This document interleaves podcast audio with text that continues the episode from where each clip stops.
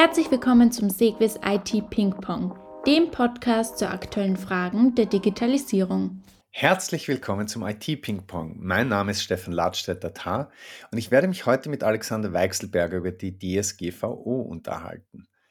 Alexander Weichselberger, kurz Weixi, ist Sequis Datenschutzkoordinator und beschäftigt sich seit vielen, vielen Jahren mit dieser Thematik. Lieber Weixi, herzlich willkommen. Ja, lieber Stefan, ich freue mich schon sehr auf diesen Gedankenaustausch gerade wenn man in der aktuellen Vergangenheit rund um Covid schaut, welche Probleme im Kontext auftauchen, so kann man sagen, ja, das Thema hat nach wie vor Brisanz. Insbesondere wenn man sich zum Beispiel anschaut, welche Informationen teilweise von Hotels, von Gästen mit Verweis auf Schutz vor der Pandemie abgefragt wurden. Aber legen wir bitte los. Ich freue mich schon sehr auf deine Fragen. Ja, bevor wir ähm, auf die Herausforderungen bezüglich Datenschutz bei Softwareentwicklung eingehen, zuerst noch ein paar allgemeine Fragen. Die DSGVO, also die Datenschutzgrundverordnung, die ist ja vor rund vier Jahren, Ende Mai 2018 in Kraft getreten. Worum geht es dabei? Kannst du uns einen kurzen Überblick geben? Ja, natürlich gerne. Also, DSGVO regelt europaweit den Umgang mit personenbezogenen Daten. Aus dieser Formulierung ergeben sich zwei Konkretisierungen. Nämlich erstens, es geht um personenbezogene Daten. Das ist insofern relevant, weil die Regelungen der DSGVO sich nicht auf andere Daten beziehen. Also wenn zum Beispiel äh, es um die Umsatzdaten eines Unternehmens oder Kennzahlen zur Wirtschaftlichkeit geht, ähm, die fallen nicht, weil sie keine personenbezogene Daten sind, nicht in die Regelung der DSGVO. Personenbezogene Daten sind kurz gesagt alle Informationen, die sich auf natürliche Personen, sprich auf Menschen beziehen. Das bedeutet somit dann aber auch, dass Daten juristischer Personen, also Firmen und Vereine, nicht durch die DSGVO geschützt werden. Wenn man also Daten, wie zum Beispiel den Sitz einer Firma verarbeitet, ist das aus DSGVO-Sicht nicht relevant.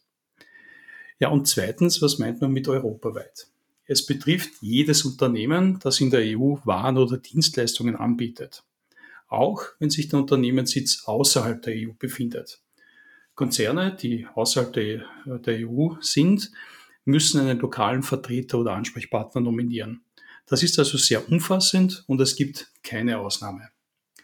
Wichtig ist generell personenbezogene Daten, und das ist eigentlich der Kern dieser Thematik. Personenbezogene Daten dürfen nur dann verarbeitet, das heißt äh, erhoben, gespeichert oder analysiert werden, wenn es eine eindeutige Zustimmung durch die Person gibt. Die Form der Zustimmung darf dann elektronisch, schriftlich oder mündlich sein, aber ich empfehle hier natürlich, sich nicht auf mündlich zu verlassen. Das ist schwer nachvollziehbar beziehungsweise auch schwer beweisbar. Was sind jetzt genau personenbezogene Daten? Kannst du da ein bisschen ins Detail gehen? Was versteht man genau darunter?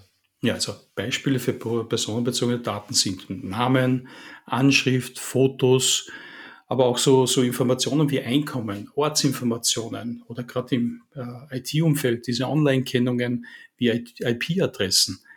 Innerhalb dieser personenbezogenen Daten gibt es auch noch eine eigene Gruppe, nämlich die Daten besonderer Kategorien. Sie werden auch gerne als sensible Daten bezeichnet. Hier gibt es dann nochmals Verschärfungen bei der Verarbeitung. Daten besonderer Kategorien sind zum Beispiel religiöse oder politische Einstellungen, Strafdaten, Gesundheitsdaten und vieles mehr. Hier ein Tipp an unsere ZuhörerInnen. In den Show Notes finden Sie eine diesbezügliche Übersicht mit Beispielen zu diesen Daten. Das heißt, wenn Sie sich fragen, ob Ihre Verarbeitung sich auf personenbezogene Daten bezieht, einfach mal kurz auf die Übersicht schauen. Ja, da gibt es einen guten Eindruck, was da alles dazugehört. Genau. Ähm, aber Stefan, bitte berücksichtige auch, dass das keine abschließende Liste ist. Diese Liste in den Shownotes beinhaltet lediglich die konkreten Nennungen im Gesetz mit Stand Mai 2018. Am besten fragst du dich also immer, ob man mit diesen Daten auf Personen schließen könnte. Wenn ja, dann liegst du richtig. Es ist beachtenswert und, solch, und sollten die Regelungen der DSGVO berücksichtigen. Ja, sehr guter Hinweis. Mhm. Ähm, jetzt zu deiner Aufgabe als Datenschutzkoordinator. Die Sequis hat ja auch eine Vielzahl von Projekten, in denen wir für Kunden mitarbeiten und mit personenbezogenen Daten betroffen sind. Darüber hinaus verarbeiten wir selbst auch personenbezogene Daten. Und deine Rolle im Unternehmen ist jene des Datenschutzkoordinators. Was ist da genau deine Aufgabe? Hm. Vielleicht hier noch eine, eine Begriffsklärung. Im Gesetz steht explizit Datenschutzbeauftragter. Hier muss ich darauf hinweisen, dass unter spezifischen Voraussetzungen die DSGVO verlangt, dass eine solche Rolle, nämlich die des Datenschutzbeauftragten, im Unternehmen eingeführt wird. Die Notwendigkeit zur Bestellung äh, besteht dann, ähm, wenn zum Beispiel in diesen Unternehmen Daten besonderer Kategorien, wir haben vorher schon darüber gesprochen, äh, verarbeitet werden. Also Informationen über körperliche oder geistigen Zustand, religiöse, politische Einstellungen, sexuelle Vorleben und vieles mehr. Ein anderer Grund, einen Datenschutzbeauftragten nominieren zu müssen, liegt vor, wenn die Datenverarbeitung zur Kerntätigkeit des Unternehmens zählt. Also das wären zum Beispiel Unternehmungen wie Banken, Versicherungen und Kreditauskunfteien. Ähm, die, Frage, die sich in dem Zusammenhang schnell ergibt, ist, wer kann jetzt so ein Datenschutzbeauftragter sein? Also laut Gesetz ein äh, Mitarbeiter oder auch ein externer Mitarbeiter des Unternehmens. Und ähm, wenn es aber diese Notwendigkeit nicht gibt, so wie bei uns bei Sequis, dann empfehle ich die Person, die sich mit dem Thema Verarbeitung von personenbezogener Daten auseinandersetzt, eher als Datenschutzkoordinator, also nicht Datenschutzbeauftragten, sondern als Datenschutzkoordinator zu bezeichnen. Das macht nach außen hin klar, dass es keinen gesetzlichen Anspruch oder Notwendigkeit gibt. Es ist meiner Meinung nach einfach wichtig, sich hier abzugrenzen. Denn ein freiwillig bestellter Datenschutzbeauftragter hat die gleiche Stellung und die gleichen Aufgaben wie ein verpflichtend zu bestellender Datenschutzbeauftragter. Hier bei Sequis brauchen wir keine Datenschutzbeauftragten und somit bezeichne ich meine Funktion einfach als Datenschutzkoordinator. Du hast es ja in deiner Frage schon angedeutet, wir unterstützen Kunden bei der Umsetzung von IT-Lösungen. Meine Aufgabe ist es, unsere Beraterinnen und Berater zu informieren und zu schulen, die ja in den IT-Projekten tagtäglich mit Fragen zur DSGVO zu tun haben. Darüber hinaus kümmere ich mich natürlich auch darum, dass sie selbst hier gesetzeskonform auftritt. Es geht bei uns um die Verarbeitung der Mitarbeiterdaten, genauso wie es um personenbezogene Kunden- oder Bewerberdaten geht. Und falls es Anfragen von Betroffenen oder von der Aufsichtsbehörde gibt, dann kümmere ich mich hier darum bei Sequis. Gehen wir mehr in die Kundenprojekte. Mit welchen Fragen beschäftigst du dich da zum Beispiel bei Kundeneinsätzen? Was wird hier grundsätzlich besprochen? Wir haben ja äh, eher eine technische Rolle und stehen meist an der Schnittstelle zwischen Fachbereich und IT. Worum geht es da? Ja, wir sind ja keine Rechtsanwälte die hier fundierte Auskünfte über das Gesetz geben können. Ja, exakt, richtig. Also verbindlich gesetzliche Feststellungen machen wir nicht. Aber trotzdem als IT-Techniker muss man meiner Meinung nach klar wissen, worum es bei der DSGVO geht. Die DSGVO wurde bei der Einführung von einigen, um nicht zu sagen von vielen Firmen, eher als Nachteil und Wachstumsbremse gesehen. Äh, die doch sehr weit verbreitete Ansicht war, dass wir in Europa uns an den Vorgaben halten müssen, die zum Beispiel für amerikanische Firmen äh, nicht zählen würden. Bin mir nicht sicher. Ich bin immer ein Verfechter gewesen, der gesagt hat, das ist eigentlich kein Nachteil. Äh, weil heute kann man mehr und mehr erkennen, dass die DSGVO, DSGVO vielleicht nicht perfekt ist, aber trotzdem sinnvoll ist. Es geht einfach um einen moralischen Rahmen in Richtung Privatsphäre, ist ein Menschenrecht. Und schließlich zwingt die globale Vernetzung auch Firmen in der USA, sich an der DSGVO zu orientieren, wenn sie äh, am europäischen Markt weiter ähm, Umsätze machen wollen und den bedienen wollen. Manchmal wird es aber auch ignoriert, das wissen wir, aber mittlerweile hagelt es, aus, äh, hagelt es ja auch ausreichend Strafen, auch wenn zum Beispiel Big Player wie Meta, sprich Facebook, äh, da irgendwie äh, nicht korrekt arbeiten. Und nicht nur Strafen sind ein Problem für diese Firmen. Auch die damit verbundene öffentliche Kritik schafft es, dass einige Nutzer dann doch eher auf andere Anbieter ausweichen, die hier korrekt arbeiten. Aber zurück, da wolltest du wissen, was die konkreten Aufgabenstellungen sind und wozu man sich da eigentlich beschäftigen muss oder womit. Also aus meiner äh, Sicht gilt für alle Techniker und Personen, die Systeme inhaltlich ausgestalten, die Grundsätze der DSGVO muss man verstehen und bei der Entwicklung berücksichtigen. Vielleicht ein paar Beispiele zu den Grundsätzen. Es gibt zum Beispiel den ersten Grundsatz, dass die Verarbeitung transparent geschehen muss. Transparenz bedeutet im Zusammenhang, wer hat wann, wie, welche personenbezogene Daten bearbeitet, gespeichert, übermittelt oder gesehen. Und für die technische Umsetzung ist hier zum Beispiel eine applikationsübergreifende Zugriffsprotokollierung zu implementieren. Ein anderer Grundsatz ist die Zweckbindung. Das bedeutet, dass die Datenverarbeitung für einen spezifischen Zweck genehmigt ist. Hier sage ich dann auch immer wieder unseren Analystinnen und Analysten, wenn neue Features in die Applikationen aufgenommen werden, bitte prüft, ob mit diesen Daten vielleicht nicht doch ein anderer Zweck verfolgt wird. Zum Beispiel, wenn wir bisher die Daten äh, verwendet haben, um Produkte zu verschicken, dann wäre eine CRM-Marketing-Auswertung ein neuer Zweck, der dann auch zu genehmigen wäre. Das heißt, Benutzer sind zu informieren, dass hier ein neuer Zweck gegeben ist und wir müssen dann auch von denen die Zustimmung für diese Erweiterung einholen.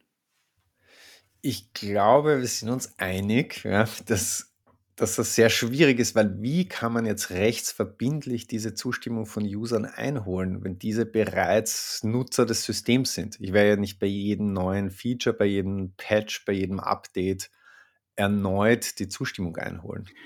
Na, es ist ja nicht so, dass bei jedem äh, Patch und Update es immer einen neuen Zweck gibt.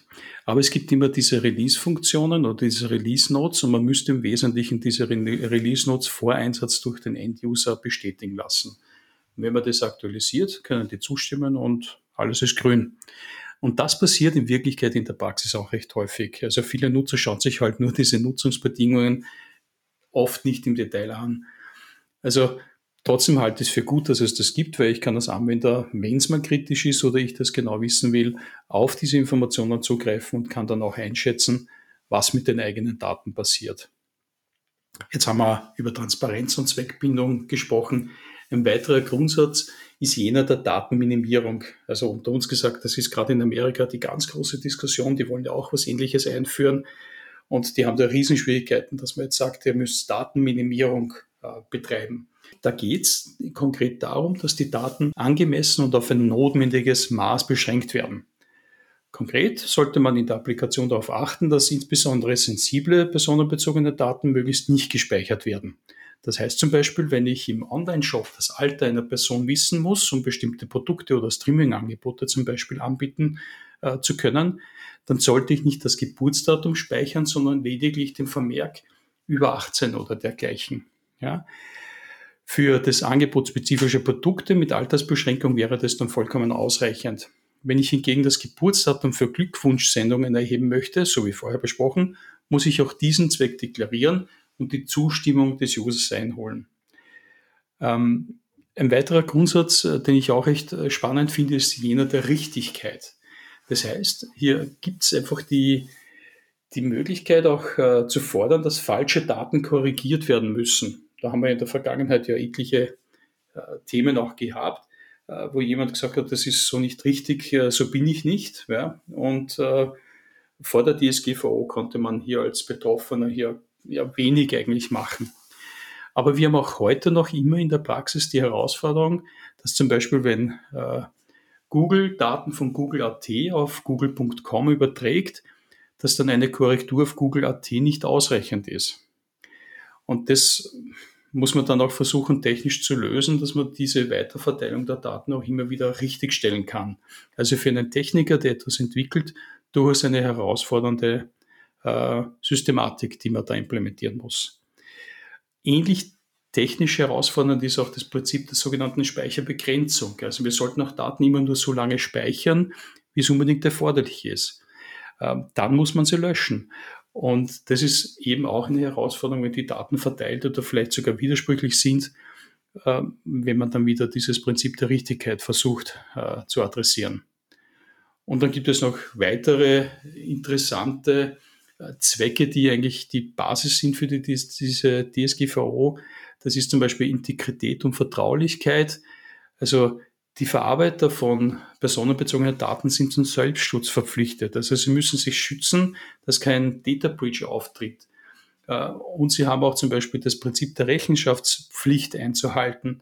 Das heißt, die Grundsätze, die wir jetzt besprochen haben, müssen nachweisbar sein, müssen einen Auditing standhalten. Also da sind schon in Summe viele, viele Fragen für einen IT-Analysten, einen Programmierer und Tester, wenn es um die korrekte Gestaltung von Applikationen geht, die personenbezogene Daten verarbeiten. Das heißt, meine Empfehlung im Zusammenhang ist es auf alle Fälle, insbesondere auch jetzt noch Änderungsbedarfe von Applikationen zu analysieren und sich zu überlegen, wie man diese Grundsätze dann auch einhalten kann. ja, äh, für die Streamerinnen und Streamer, ich habe auch diese Informationen in den Show Notes zum Download zusammengestellt, damit ihr euch da die Beispiele auch gut anschauen könnt. Ja, super, genau. Mm, wir haben jetzt vieles zu den Vorgaben erfahren, ja, was Unternehmen einhalten müssen. Jetzt ist natürlich aber die Folgefrage, wie kann ich mich als Benutzer, Benutzerin wehren, wenn eines von diesen Prinzipien so für mich gar nicht ja, zutrifft. Wenn, wenn zum Beispiel eine Frist für Informationspflicht nicht eingehalten wird, wenn ich feststelle, dass Daten nicht anonymisiert oder gelöscht wurden, wenn ich zum Beispiel einen Newsletter abbestelle und den weiterbekomme, aber eventuell auch bei Data Breaches, wenn meine Daten irgendwie in die Öffentlichkeit gelangen. Was, was kann ich dann tun? Ja. Mhm. Also generell vielleicht einen Schritt zurück. Durch die DSGVO bekommen die Menschen eine Vielzahl von Rechte zugesprochen, an die sich dann auch die Unternehmen halten müssen. Also vor der DSGVO war es ein Ansuchen, das konnte man an die Datenschutzbehörde stellen, auch an die Unternehmen, aber im Wesentlichen hat die Behörde dann gegebenenfalls mit den Unternehmen Kontakt aufgenommen und vermittelt. Das war langsam, aufwendig und aus meiner persönlichen Erfahrung heraus ist das auch sehr oft im Sand verlaufen. Und die Strafen waren damals ja lächerlich gering, da hat man ein paar tausend Euro dafür aufgepumpt bekommen und haben viele Unternehmen gesagt, ja, ich müsste jetzt äh, viel intern recherchieren, um dir zu sagen, welche Daten ich von dir verarbeite, zahle ich lieber diese Strafe. Also das war schon eine ganz andere Situation. Jetzt durch die DSGVO haben die Betroffenen Rechte bekommen, bei der sie mal erstens unmittelbar bei Unternehmen intervenieren konnten. Also sie wussten die Ansprechpartner und sie haben zum Beispiel eben nach Artikel 4 das Recht der Auskunft. Und da kann man fragen, welche eigenen personenbezogenen Daten werden verarbeitet. Und dann haben die Unternehmen vier Wochen Zeit zu antworten.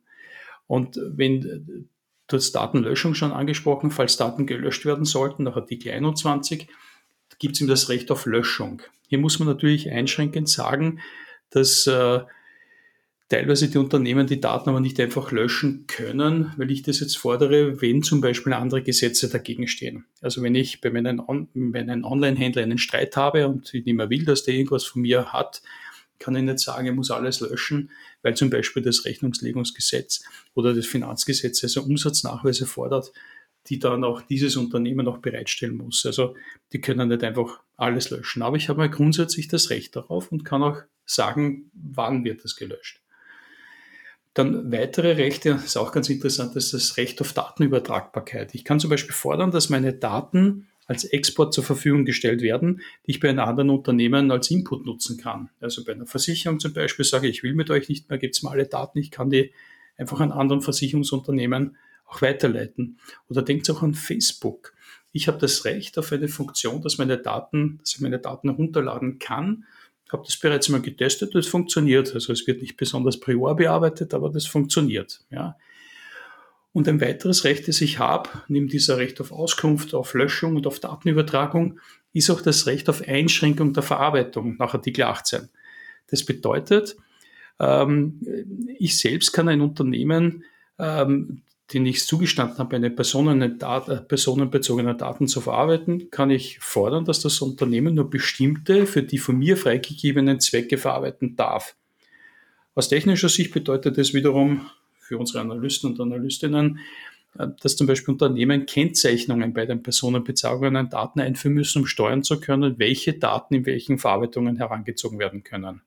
Zusammengefasst, hier ist jede Menge mehr äh, in der DSGVO drinnen als wie früher beim Datenschutzgesetz. Mhm. Ich habe das übrigens auch schon mal ausprobiert bei meiner Bank, einfach angefragt, welche Daten sie von mir gespeichert haben. Und dann habe ich auch tatsächlich eine Antwort bekommen, nach wenigen Wochen, äh, wo das alles genau aufgelistet war. Eine spannende Übung. Aber meine Frage war ja auch, was passiert mit Unternehmen, die gegen diese Rechte oder wenn sie diesen Rechten oder Pflichten nicht nachkommen? Also ich habe meiner Meinung nach die Situation, wo kein Kläger, da kein Richter. Äh, früher hat man halt sich oft nicht beschwert oder hat nicht gesagt, äh, hier will man was. Jetzt durch die DSGVO haben wir natürlich auch viele Personen über diese grundlegenden Rechte informiert, die sie vorher vielleicht so gar nicht wahrgenommen haben. Ja? Und um diese Rechte einzuforcen, da gibt es ganz klar Strafen. Also auf der einen Seite Strafen und auf der anderen Seite auch Pflichten, die die Unternehmen, die personenbezogene Daten verarbeiten, erfüllen müssen. Schauen wir uns vielleicht zuerst kurz diese Pflichten an. Damit ein Unternehmen überhaupt Auskunft über die Verarbeitung geben kann, muss es ein Verarbeitungsverzeichnis führen. Ähm, was muss da drinnen stehen? Die, die, eigenen Kontaktdaten, was total wichtig ist, weil wenn ich jetzt von einer Firma was wissen will, habe ich eine Kontaktperson und kann den anschreiben. Ja? Dann die Zwecke der Verarbeitung der gespeicherten Daten, Löschfristen müssen angegeben werden, Kategorien der betroffenen Personen, also um diese Datenzuordnung zu, zu haben, also ist das jetzt nur ein Kunde oder ist das ein Bewerber oder was auch immer oder ein Interessent. Und dann brauche ich auch noch eine allgemeine Beschreibung der technischen und organisatorischen Datensicherheitsmaßnahmen. Ähm, vielleicht hier noch eine kleine Einschränkung. Unternehmen, die weniger als 250 Mitarbeiter beschäftigen, müssen dieses Verzeichnis noch nicht führen. Ich rate es aber trotzdem, denn wenn es in irgendeiner Art und Weise zu einem Problem kommt, kann ich auf dieses Verarbeitungsverzeichnis zugreifen, kann das vorlegen und sagen, schaut her, das ist meine Ausgangsbasis äh, für die Analyse beziehungsweise auch für den Nachweis, dass vielleicht da irgendwie kein Problem vorliegt. Und, und das in irgendeiner Art und Weise abrufbereit zu haben, das ist sicherlich auch für kleinere Unternehmen schon sehr, sehr sinnvoll und auch gut machbar. Vielleicht hier noch ein Tipp auf der WKO-Seite findet man jedenfalls gute Vorlagen für dieses Verarbeitungsverzeichnis. Nochmal zurück zu den Pflichten der Unternehmen. Unternehmen haben auch eine Meldepflicht bei Datenschutzverletzungen. Du hast vorher schon angesprochen beim Data Breach. Ja, sie können das nicht einfach vertuschen, sondern müssen über Probleme die Datenschutzbehörde und die betroffenen Personen informieren. Dafür gibt es maximal eine Frist von 72 Stunden. Also das ist extrem kurz, damit die Betroffenen auch selbst zeitnah Maßnahmen zum Selbstschutz ergreifen können. Ausgenommen sind Datenschutzverletzungen, die es auch geben kann, die kein Risiko für persönliche Rechte oder Freiheiten der betroffenen Personen mit sich ziehen. Da hat, äh, ich glaube, Autoverleih Buchbinder war das, hat vor Jahren einmal etwas gehabt, 2020 ähm, war das, äh, wo es ein Data Breach gegeben hat und die haben aber nachweisen können und sagen können, auf Basis des Loggings können sie sagen, dass das zwar public war, aber es hat sich hier niemand was runtergeladen. Ähm, war interessante Diskussion, weil ähm, es hat damals natürlich auch Journalisten gegeben, die genau auf diesen Data Breach abgestimmt nachgeschaut haben, was da los war. Und die haben gesagt, naja, ihr müsst jetzt ja zumindest meine IP-Adresse, weil ich habe ja Dinge, Daten anschauen können, ich hätte mindestens meine IP-Adresse ja auch gelockt haben müssen, aber Buchbinder hat das irgendwie ja, vom Tisch bekommen. Aber im Kern ist es schon so, dass man sich da gar nicht viel spielen darf. Ja? Also die müssen in Wirklichkeit diese Datenschutzverletzungen kurzfristig aufzeigen, damit hier, wie gesagt, der Mechanismus des Selbstschutzes dann auch greifen kann. Und ähm, was haben wir noch an der Stelle? Ähm, Vielleicht auch wichtig zu diesen, zu diesen äh, Pflichten noch ergänzend, also über den Datenschutzbeauftragten haben wir schon gesprochen, aber dann haben die Unternehmen auch noch den Verpflichtung zum Datenschutz durch Technikgestaltung. Also die Applikationen brauchen Privacy by Default und Privacy by Design, aber auch zum Beispiel eine ein ordentliche Abwehr von Hackern und auch die Verpflichtung, dass ihre Systeme ausfallsicher zu gestalten sind. Also wenn halt ein Kernunternehmen wie eine Bank oder eine Versicherung zum Beispiel keine ausfallsicheren Systeme hat, dann würde das nach DSGVO-Sicht heraus schon ein Problem sein und eine Verletzung der Pflicht, weil die müssen up and running sein, was denke ich auch ganz interessant ist. Aber wir werden immer abhängiger von all diesen Datenbereitstellungen und da muss das dann an der Stelle auch gut klappen. Genau, also es reicht nicht nur, äh, das System so zu bauen, dass man Datenschutz umsetzen kann, sondern man muss das natürlich dann auch entsprechend absichern gegen illegale Zugriffe von außen. Ja. Also das schützt, schützt nicht, ja, nur weil es ein Bösewicht macht. Ja. Du hast ja vorhin auch Strafen äh, gesprochen. Wovon reden wir da? Ja, also ja, genau. Müssen die ein Körpergeld zahlen oder? Nein, nein, das hat sich deutlich verändert. Also wenn man früher von, von 10.000, 20.000 Euro gesprochen hat, bei großen und schwerwiegenden Vergehen, dann äh, hat man jetzt in der DSGVO ganz andere Möglichkeiten. Also da gibt es Geldstrafen und auch Freiheitsstrafen. Bei schweren Verstößen äh, geht dieses Volumen bis zu 20 Millionen beziehungsweise vier Prozent des internationalen Konzernumsatzes. Ja, zum Beispiel bei der äh, Verletzung der Rechte der betroffenen Personen, nicht? Also Löschen und Auskunftspflichten und ähnliches. Also das geht schon echt zur Sache. Ähm, oder es geht bis zu 10 Millionen, das ist die zweite Unterscheidung, oder bis zu zwei Prozent des internationalen Konzernumsatzes des vorangegangenen Geschäftsjahres. zum Beispiel bei der Verletzung der Datensicherheitsvorschriften. Und es gibt auch Freiheitsstrafen, die werden allerdings auf nationaler Ebene fixiert. Hier gibt es bei uns einen Umfang von bis zu einem Jahr. Also das ist definitiv nichts, wo ein Geschäftsleiter oder Geschäftsführer sich heute spielt und sagt, na, gehe ich heute mal ja in, in Knast. Ja. ja, ja, also auf jeden Fall muss man dieses Thema unglaublich ernst nehmen. Und allein schon, um die Interessen der Benutzer zu wahren. Also alleine von diesem Interesse getrieben, aber ein bisschen nachhelfen tut auch die Aussicht auf die Strafen. Ja, zusammengefasst, in der EU nimmt man den Schutz der personenbezogenen Daten sehr ernst. Also die Vorgaben für die Unternehmen sind geregelt und das regelt die Rechte der Betroffenen.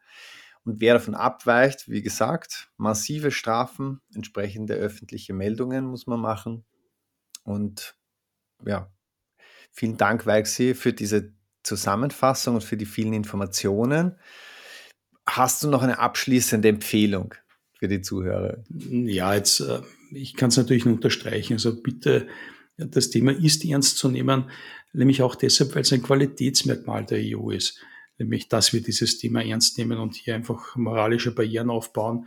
Das finde ich gut. Und für alle Streamerinnen und Streamer holen Sie sich gerne noch weiterführenden Informationen aus den Links, die wir in die Shownotes gepostet haben.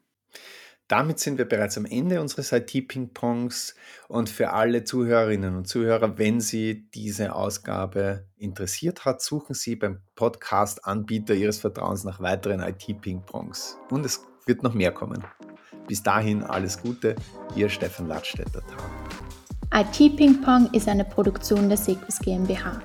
In der heutigen Folge waren ihre Experten Stefan Ladstätter-Tar und Alexander Weichselberger.